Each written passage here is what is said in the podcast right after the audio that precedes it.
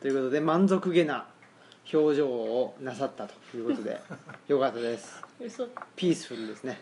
はいということで、えー始まりましたオムライスラジオです。私オムラジの革命児を名乗っております、えー青木というものでございます。でそしてはいマスクです。はい、えーそして今日のゲストも2週連続ですね。この方です。はい、娘大好き明石です。お。あ 息子がかわいそうになってきました。で三回目があんのかな。うんそうそうありますあります。ね。家族大好きです。そうですね。そううちあとまだ猫も2匹いるんであそうか。その分もあるいし。いいっすね。5回は出れると。出れるねでも出せと。でもね俺を出せもっとありますよね。俺を出せ 俺を出せと。ということで、え2週目ですけどね。あのー前回言うの忘れたんですけどあれですね東吉野村のおホームページでですねあの上がっているあのー私名をですねなんて言ったらいいんですかね。紹介紹介していたいだいた記事。をですね明石さん書いてくれたと。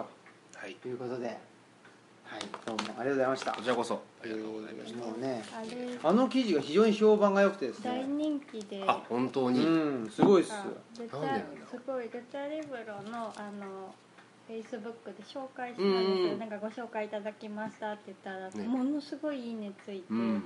なんかものすごいいいねっていうのがついたってことですか？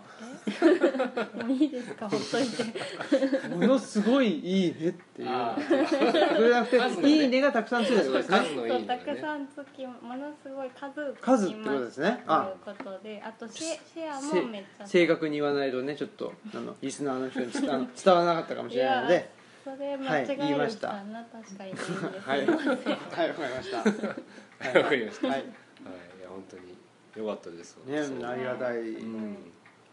なんかチャレンジでしたあれすごい僕は僕にとってもなんか。そうなんです。か。そうあんな書き方ってなかなかしたことがなくて。あそうなんですかそうあんな書き方ってどんな書き方やねんって多分あると思うんですけど。いえいえいえ。まあそれちょっと説明すると長いんで、はい。えーなんか良かった。本当良かったです。いいきっかけをいただいた感じがうん。そうなんでしたはい。うんさすが。さすが。誰がさすがなのか。いいきっかけっていうのはあれですね。あの、ええまあ、坂本さんにしてもね。ええね。ゆきさんにしてもですけど、本当にね。すごいですね、うん。よかなんかいい。った続けばいいなと思ってますあの仕事。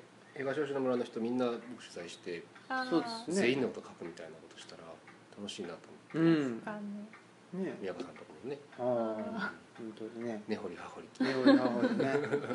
あまり喋ることない。喋ることがないね。あの人の悪口ばっかりになったらどうしましょう。不安ですけどねまああの今回は僕とまああのこのオムラジにも何度かね出ていただいている某某イクミンといううん。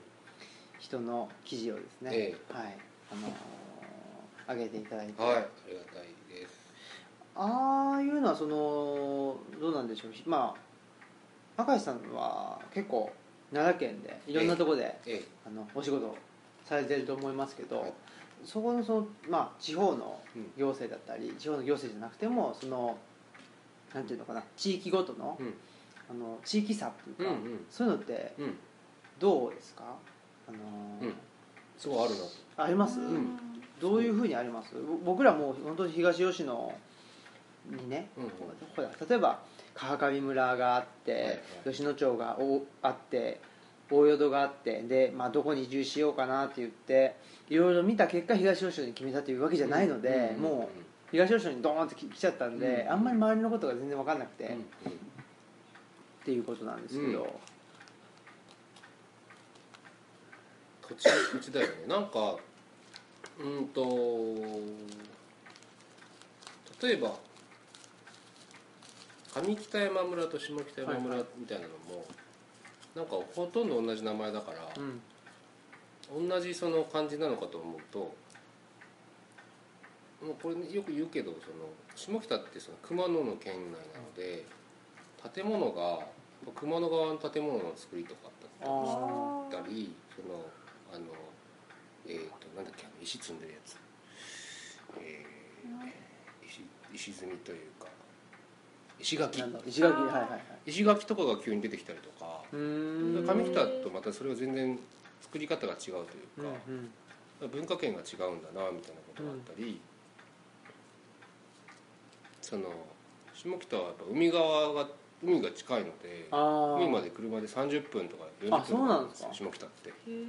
山の中だと思ってるんですけど、うんだから魚がうまいとか。上北まで行っちゃうと魚はちょっとちょっと無理みたいうん。な話だったり要するにイノシシとかうん。肉でとか、なんかそういう面白さとか、やっぱその海が近いとその人のその性格がちょっとこう穏やかになるというか。開いてるというか。ああでもそうか。なんかそういう違いがあるなとか。うん。十津川は十津川でやっぱその十津川郷士とかってうんねすごい自分たちので生きる力が他のところよりもさらに強かったところだ自治力がそうそうありますよねだから十津川の自治体の人たちとか十津川村って全然悲壮感がないなみたいな感じで全然俺ら大丈夫ですって感じがするその行政の人とかと話してても、うん僕ちょっと案内してくれた人が丸谷さんって人がいたんですけどその人に「十津川いいっすね」って言ったら「いいでしょ」って言うみたいなとか、なんか「なんか困ってることとかあるんですか?」って聞いたら「いやないっすね」みたいな、まあ、その人がかもしれないけど、はなんか全然僕らは多分大丈夫だと思いますみたいな。感じでなんかね今津川もそのねすごいやっぱ奈良の方の下の方だし交通の便悪いし、うん。消滅か消滅可能都市、うん。なん。だっけなんかわかんないけど、うん。そういうのを。消滅する可能性があるっていうそうかそうあの行政っていうかそうですね。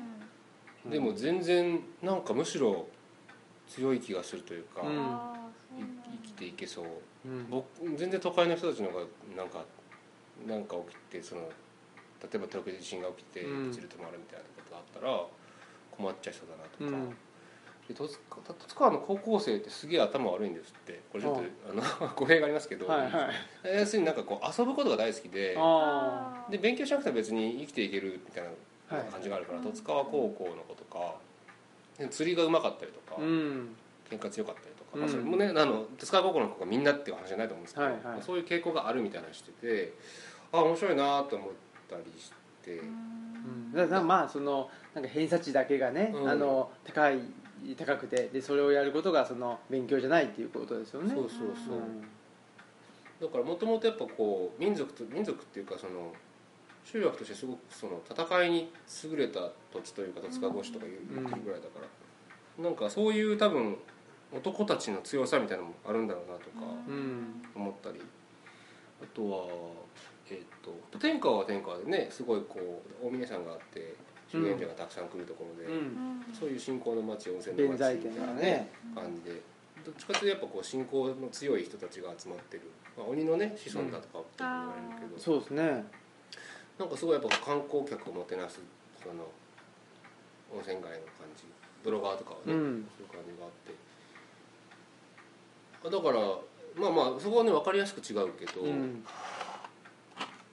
で五条は五条でやっぱそうか当たり前のこと言ってんな柿とかね。うん。なんかやっぱバーって土地が広いから、なんかのどのどかな感じというか、まあいろいろと地域差というかうん、の農家の人たちが多いみたいな感じがするから、うんやっぱ、うんあとはその山の中のそう漁師とか、うん。林業の山行さんとかじゃない人たちが住んでる場所って感じがして、う違んうな里っていうか。うん、感じで例えば天理とかになるとやっぱ天理教もあるけど、天理って、まあ、天理教があるからなんですかね。あでも天理教もあってやっぱ神道の人もいて、うん。仏教の人もいてって感じだからなんか信仰がやっぱすごい熱い場所？ううん。んそれぞれの。まあでも天理教はやっぱ一番強いけど天理教って僕もこっち来るまで天理教ってすごいよく分かんなかったというか、街に行ったら「ようこそお帰り」って書いてあるし。書いてありますねえどう何なの？みたいな、うん。建物なんかすごい木造のでっかい、うん。なんか神殿大みたいなやつ正の神殿みたいなやつあるし、うわちょっと怖いみたいな感じで思ってたんですけど僕今住んでる村にやっぱ天理教の人いっぱいいて、お葬式とかあって天理教のお葬式とか行ってだ全然その人たち普通だしむしろいい人たちだし、うん。なんか人に迷惑かけない宗教ってすごいいいなみたいうんな感じだった、要するに心がこう平穏であるための信仰ってことだなと思ったりとかうん。して、でだから天理はえー、と天理教の人たちってその人に迷惑をかけないように生きるというか人を優先するみたいな教えがあるから、うん。あのこれ天理教のあ天理のその冊子を作った時にあの天理大学の先生とかオーケストラの指揮者の人とか、なんか福祉施設のおばちゃんとかいろいろ取材したんですけど天理の子供たちって天理教の子供たちって他の人優先しちゃうからコンクールとか負けちゃうんです誰かを勝たせちゃうみたいな。うん。ちょっと問題ある。うん。数してて、そこは譲っちゃダメだろみたいな話もあるけどでもそのやっぱ教えがそこにあるから、なんかそういうことがあったりあとそのすごい掃除をするから天理ってゴミが落ちてないみたいな面白さがあったりとか意外と音楽の街なんですよ天理って。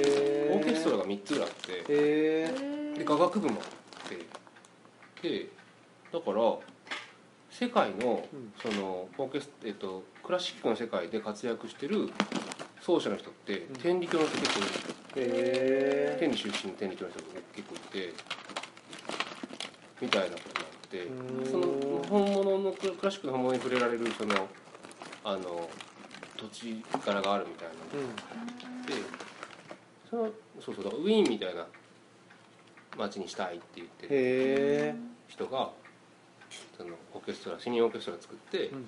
今やったりするんですけど、うん。全然なんかそんそういう奈良の中ではその確実に音楽の街って言っていいとこだなみたいな感じがしたりして、うん面白いなとか。うん。で宇田は宇田でねやっぱ駅が近いから駅が近いというか駅があるから大阪とかまで出やすいし、うん。なんか町と田舎の間みたいな感じ。だから宇田の人たちもなんかこうひ危機感がないというかうん。駅あるから大丈夫みたいな。なんか逆に大丈夫かって。その感じがすごいするというか、うん。これ今土地の面白さって話じゃないかもしれないけどなんかひ結構やっぱ引っ越してくる人も多多い感じが最近しててうだってん。大阪とか出やすいけど、うん。ああいう土地で東吉野ほどは奥まらないというか、うん。だからやっぱ住みよいんだろうな、うん。僕ねあの住んでるからうん。すごいその気持ちもわかるし。宇田ね。うん。宇田っていうかその灰原ってあるじゃないですか、うん。あの駅、うんうん。あの駅結構僕好きで。おう。あのー商店街もあるじゃないですか、はいはい。で商店街もねその栄えてないじゃないですか、うん。栄えてないけどなんか圧倒的にあのー廃れてはいないっていうか、なんかすごいその全体としてちょうどいいっていうか確ねかに確かに、うん、すごいあのなんだろうな。ものすごいあのなんかうるさいうん。くってね、看板がねあのうん。道にまで出ててとかそういうわけでも全然ないうん。けど、まあ、やってるっちゃやってるし、っうん。ていうんでなんか僕混んでない査定もあるしね。そうそうそうそうそう、うん。あるし、うん。なんかねあの僕は多分なんか昔からじゃないんですけど、うん。いつの頃からかそのちょうどいいっていうのを探し求めていたような気がしていて、でちょうどいいって何なんだろうっていう、うん。そのちょちょうどいいがないなと思いつつ、うんちょうどいいを探すんだけども、あその果たして自分の中にそのちょうどいいっていうのがきちっとねあの基準としてうん。あるのかないのかもわからないまま、うんちょうどいいを探してたような気がするんですけどなんとなくこれ灰原じゃないかって気がしてきたんですよ、確かに自分の中で。確かにね。分かりやすいよね。そう。うんうん。で多分あれ一回も栄えてないんですよ。灰原？うん。そんな気がする。そうだね。うん。栄えきってないよ栄えきってない。桜井とかやっぱ一回栄えてるからね。栄えてる。うんうんうん。そう。で多分ね名張もそうなんですよ。名張もね栄えてんじゃないかなって気がしてさ栄える栄えないってね何なのか分かんないけど。栄えてんのかな？名張もいいけどね結構ね。うん名張もいいけど、うんちょっとね違う。違うんです。灰原とは違うの。ねでそれ多分70年代とか80年代ぐらいかもしれないですけど、うん。そこに一旦ピークがあるとはいはい下がってきちゃうんですけど、そうだね。どこにもピークがないと、はいうん。あのじわじわとなるほど。存在してるだけなので、あのー商店街もシャッター閉まってるところあるけど今もね、うん。あのやってるところもあるし、ピークがないっていいね。うん、そう、うん。そのピークがないってすごく重要な気がして、すごく重要な気がするね、うん。すいません確かに上がると下がるそうなんですよそう上がりも下がりもしないっていうね。う。んうん、で結局ねそのあのこれまたでかい話しますけど資本主義の経済っていうのは、はああ。の行くとこまで行くと結局その、まあ、景気が良くなったりわー景気がぐーっと良くなるっていうのは、うん。結局そのバブルとは一緒なんで、結局弾けちゃうわけで、うん。結局そのその後には景気が悪いっていうのが来るわけでしょ、こうなる。そうそう。だから、あの、まあ、バイオリズムもそうですけど、うん。その波っていうのがうん。あるっていうのはあんまりあの僕はよあのいいいことばっかりじゃないなっていうのは思ってて、でどっちかというとその波がある方が楽しいとかね悲しいとかってその、がある方がなんか人生生きてるみたいなうん。感じがするっていう人もいるかもしれないけど、どっちかというとその波がまああの最そうそう感情のねうん。起伏の時点であっても自分である程度コントロールできるぐらいの感情の起伏だったり、うんあなるほどね。うん、その起伏があることはすごくいいことだと思うんですけど自分が全くコントロールできない、うん。そのなんかアウト・オブ・うん。コントロールの、うん。状況になってしまうっていうのはもう自分が翻弄されちゃうだけだから、できるだけその部分をなくしていく方がこれはちょうどいいのかなと思う、うん。ちょうどいいっていうのにね近づくのかなと思ってて、うん。っていうふうにね、思う。うん、なんか思うなってだけどいう。思う思う、う。んすごい思う。っていうのを灰原に毎日僕は通ってるからそうだね。そうしながらなんとなくねあの商店街をね、でうん。僕あの会計をね今やってるんですよ、仕事場で、うん。だからあのー会計でね南都銀行がその商店街をね抜けたところにね、うん。ああったりするんであの商店街をねあの1日と2往復とか3往復とかするんですよ。なんか それでねする度ごとにね、思ったり。であのツバメがねすごい来るんですよあの商店街。くるくる。なんか群れでいるよね。そう。だこれはこれだと。ちょうどいいわこれだと、うん。いう気がして。非常にあの灰原駅にねはい満足してるんです僕は、はい。うん。いいなと思って。うん。いいいい。すごいいいと思う。願わくばなんだろうな。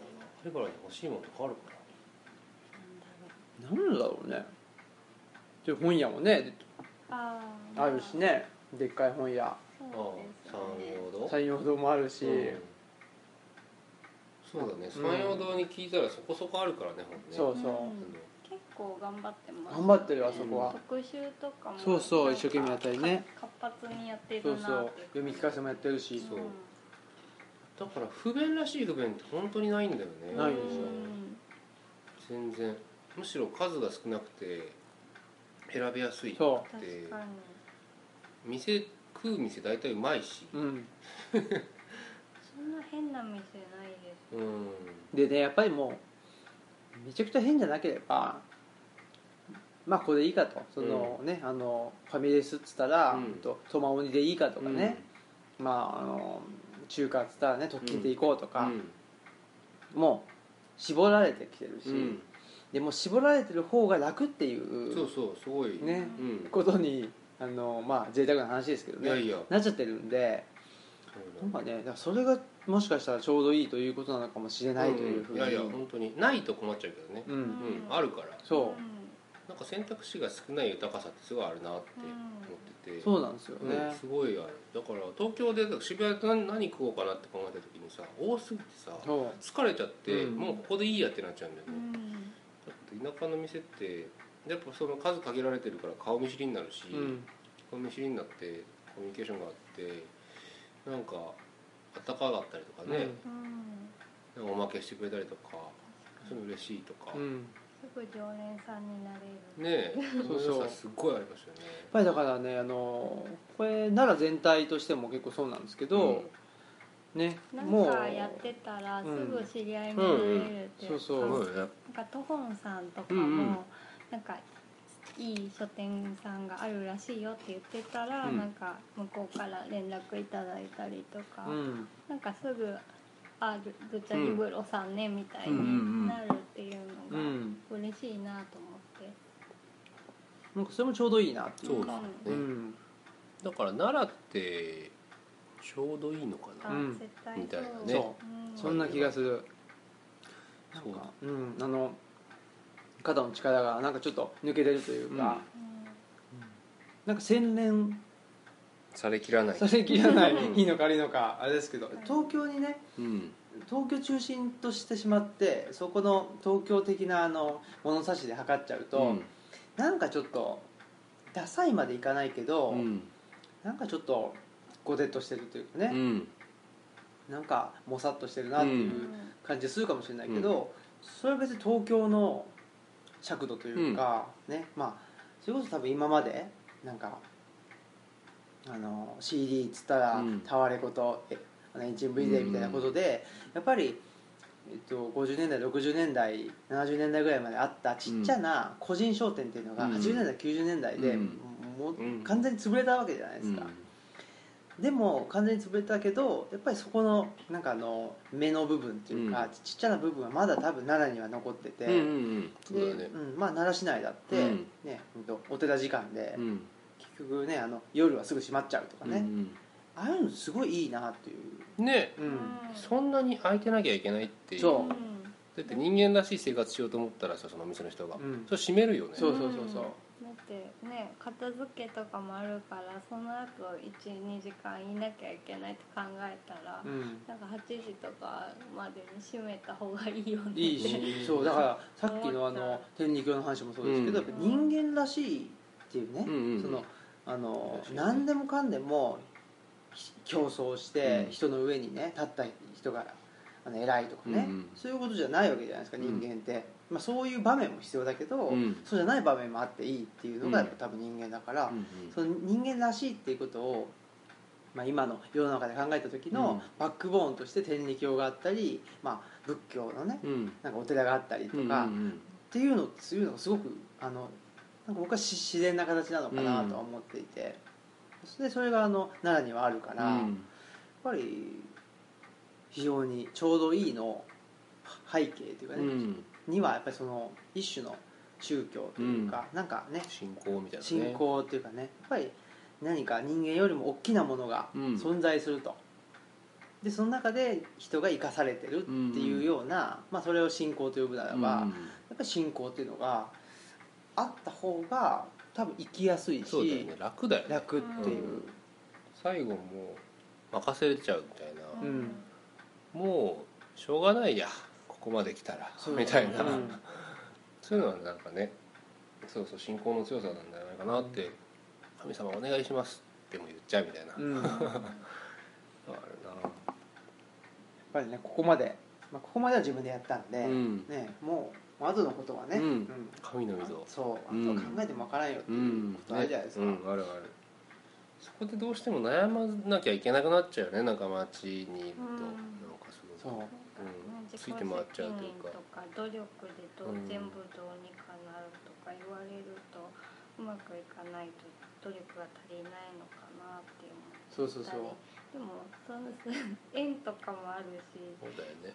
どうしようもないとこもあるからなって思うけど、本当にねあの自己責任のねっていうのってあのまあ年代でいうと80年代ぐらいからなうんわけですよ、あのカーターとかねサッチャーとか、うん。あの中曽根とかね、うん。ああいう人たちが、まあ、あの自己責任とか、まあ、しいわゆる新自由主義と言われるうん。政策をやったわけですけど、へ本当それってまあそこで勝てる人はいいし、ーあのーその時点である程度なんかお金がうんうん。あったり、えーまあ自由を選択できる立場にいた人っていうのはすごくあのいいんだと思うんですけど、そうじゃない人にとって、えーすごく、まあ、弱者切り捨て、うんうん。えーの政策だったんで、うやっんぱりそれのツケが回ってきてるっていうことですね、うん。思いますね。そうだね、なんかその僕らはちょうどいいとこで今なんとなく生きようとしてて、生きれてて。だけどそのやっぱり町の人たちが、まあ、要するに東京の人たちとかがもうちょっとその人間らしく生きれるみたいなことってすごいいる気がするというか、要するにあの人たちがみんなその地方に散るかといえば散らないだろうし、うん。でもそこにやっぱりこう人が集まっててそこに何がしかのそのエネルギーがあるじゃないですか、まあ、お金もそうだし労働力もそうだし、なんかその人たちがその労働力とか資本とかなんかお金とか経済とかなんかそういうものをまあまああの今のこの世の中だと担担ってるというかでもそこの人たちこそこうもうちょっとし人間らしい生き方を仕事のする量を減らすとかなんかこう人に対して思いやりを持てる時間をの余裕を持つとかなんかそうなっていった方がいいんだろうなって今なんとなく思ったというかあのまあつながってるじゃないですか。社会は。そうするとなんかそのあっちの人たちがこうちょっとハッピーになってくれないと結局田舎の方からこうなんか取っていく搾取するみたいな構造ってこう変わりきらないというかなんか取ろうって気にな気が付いてないけど持ってっちゃってるみたいなことが起き続けていくのかなと思うんですけどなんかねあのオリンピックのなんですか？あの建築資材としてそのうん木材を、うん。あのまああの無無償無償提供しようみたいなことをマジねで？あの地方に対して言ってるということ政府がなんで政府。政府なのか、まあ、オリンピックのうん。あの実行委員なのか、えまーお金払おうよ。あね、うん。っていうことなんです。あとはね えーまあ、あのオリンピックを成功させる、まあ、その通訳だったりそういう人をとボランティアでね、あのやってくれと。いうふうに言うとかうん。そういうふうなことになっちゃったわけですよ。でうん。それなぜかというとやっぱりまあオリンピックってその日本のまあ威信を、ね、あのかけて、ね、やるもんだから、うん。そりゃ無償でしょみたいな そこまでは言ってないんだけども、うん。まあ、そう思ってなかったらそんなこと言えないでしょっていうね、うん、ことなんでね。ちょっとやっぱりね頭がおかしくなっちゃってるっていうのは 出ちゃったね。うん。本音出ちゃったね。いやだって明らかにねうん。おかしいじゃないですか、そうだね。なんであげなきゃいけないそう。いやでじゃあやんなくていいですけどって。そう。です思うじゃないですかうん。普通はね、なんでやるの？うん。やっぱりねそのテレビ業界ね。例えばテレビ業界とかって僕はテレビ大好きっ子でしたけど昔は、うんでもあ今ねテレビ業界にいいなくてよかったって思いますもんね。辛そうだよね。辛そうだしあんなだってねあのなんて言うんだろう。テレビってすごいでかいじゃないですか。あの構造がでかいっていうか、なんかあのかかってるお金もすごいた,、うん。あのね、たくさんだし、うんそれね言われたらこれお前成功しなかったら何億円、ね、あの損しちゃうんだぞみたいなね、ことをねまあ仮にでもですけど、言言われたりしたらそれはややりますよね多分ね、そううだね。ん、身あの身を粉にしても、ううん。んほんで身を身を粉にしちゃうわけじゃないですかそれね。だからね、体壊で体壊すわけでしょ、うん。そりゃ僕もねうん。そりゃ絶対壊してましたよ、うん。壊してましたっていうか、まあ、壊したんですけど一回ね、あの僕も壊れたな。うん、でそのこその構造の中にいたらそのシステムの中にいたら、うん。そりゃ壊れるわっていうのは、ね。壊れるようにできてるもんねそう。だってね。っていうふうには本当に思いますよね。もう、ん、どだからあの、まあ、逃げるっていうかね、うん。その逃げてきたっていそう感じじゃないですかねうん。赤井さんもそうだし、まあ、僕らもそうだしね、ううん。その逃げてくる逃げるっていうのはその、あこここれやばいと。これはこれ以上いったらいかん。で、ね。逃げるべしって思ったタイミングだったり、あの思うその逃げようって思うという感覚うん。うんこれってすごく大事じゃないかなっていうのは思うんですよね。あのあれだよね。なんか食べ毒が入ってる食べ物食べた時にああまずいってなるみたいうんうんなさ、うん。嗅覚というかそう。あ味覚というか違うみたいなね。うんうん。いや本当そうだよね、うん僕あの先週の話ちょっと戻っちゃうんですけど、はいはい。AD やった時に、うん。その2個目辞めたんですよね。だから2年で2個辞めてるんですよ会社ね、辞めてるんですけどその2個目を辞めるか辞めないかみたいな時にまあ1個目の時もこんな感じで辞めたらもうなんか他行ってもダメだぞとか2個目の時も辞め癖がつくから頑張った方がいいとか言われてたんですけどやめて本当に良かったし、うんうんうん。逃げて本当に良かったし、やっぱなんかその人が生きる生き方とか生きれる場所とか生きれる箱環境みたいなものがあると思うんですよね。でそこに合ってないから、うん。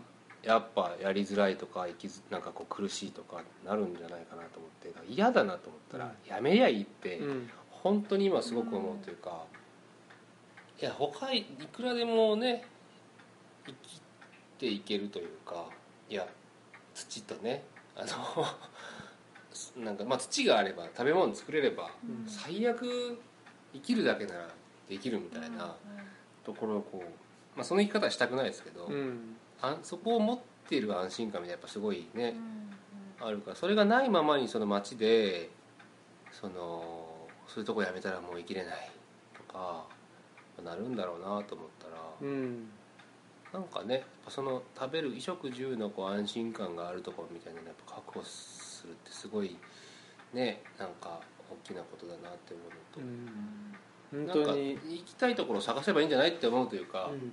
東京なきゃね田舎行きゃいいし今特に。そうですね、うん。でも本当だからそれがなんだろうな。もうここをやめてしまったら、うん。あのーどうしようもないっていうふうに思わされてるっていうね。だからそれも一種のシステムだし、そういだよね。その人も本当そう思ってるしね。やそうそう、言ってくれる人もさ、うん。親切で言ってくれるそうそうそうそうそうそう。でも思ってるんですよお前から搾取してやろうなんて思ってないっていう。思ってない思ってない。みんなねあの良かれと思ってるんですよ、ね。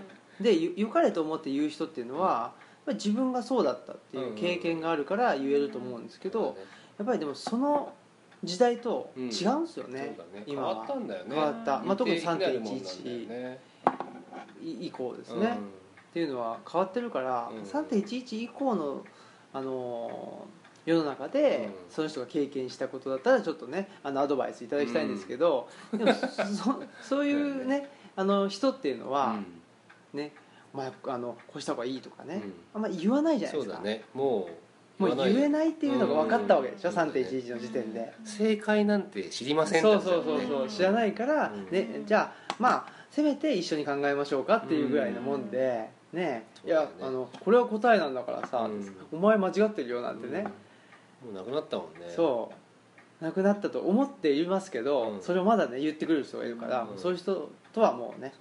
話さなくなるっていうことですよね。でいいよね。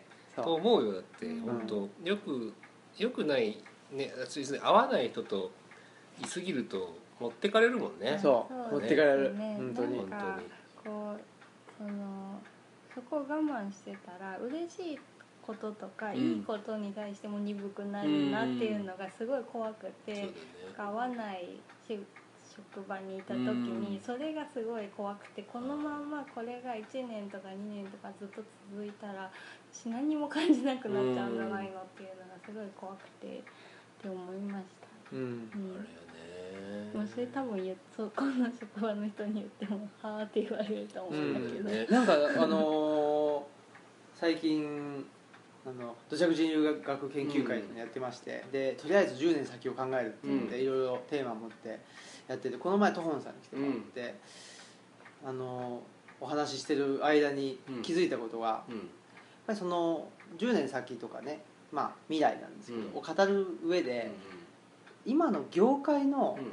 用語だったり、うん。業界の前提だったりっうん。ていうのを、あの基準基準というか、うん。にしてあ未来を語ってはいけないと、うんうんなんかそれがすごくあのはたとうん。気づきましたね、うん。だからなんか、うん、今までこれで、ね、やってきたんだからとか、うん。今までこれでうまくいったんだからっていうので未来をね、うん。あの予測してしまったり未来の行動を決めちゃうと、し失敗はしないかもしれないけど、あのーなんだろう自分にとっての正解って巡ってこないなっていうかね。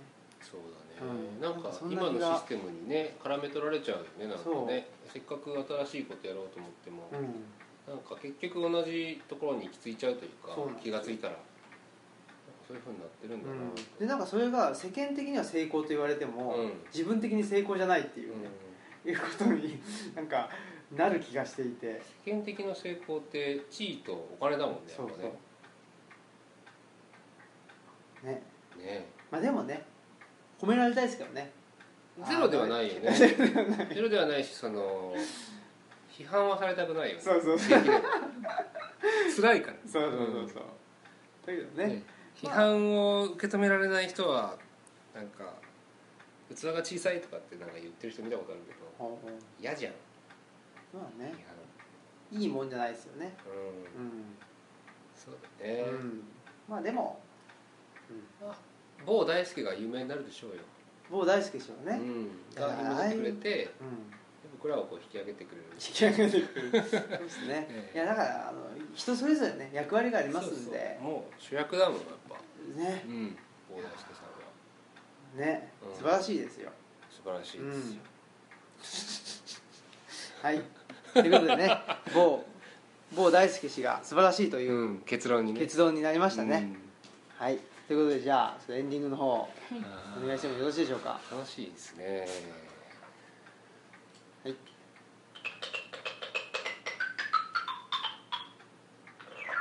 はい。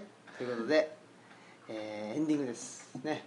やっぱりあれですよね。こういうなんていうんですかね。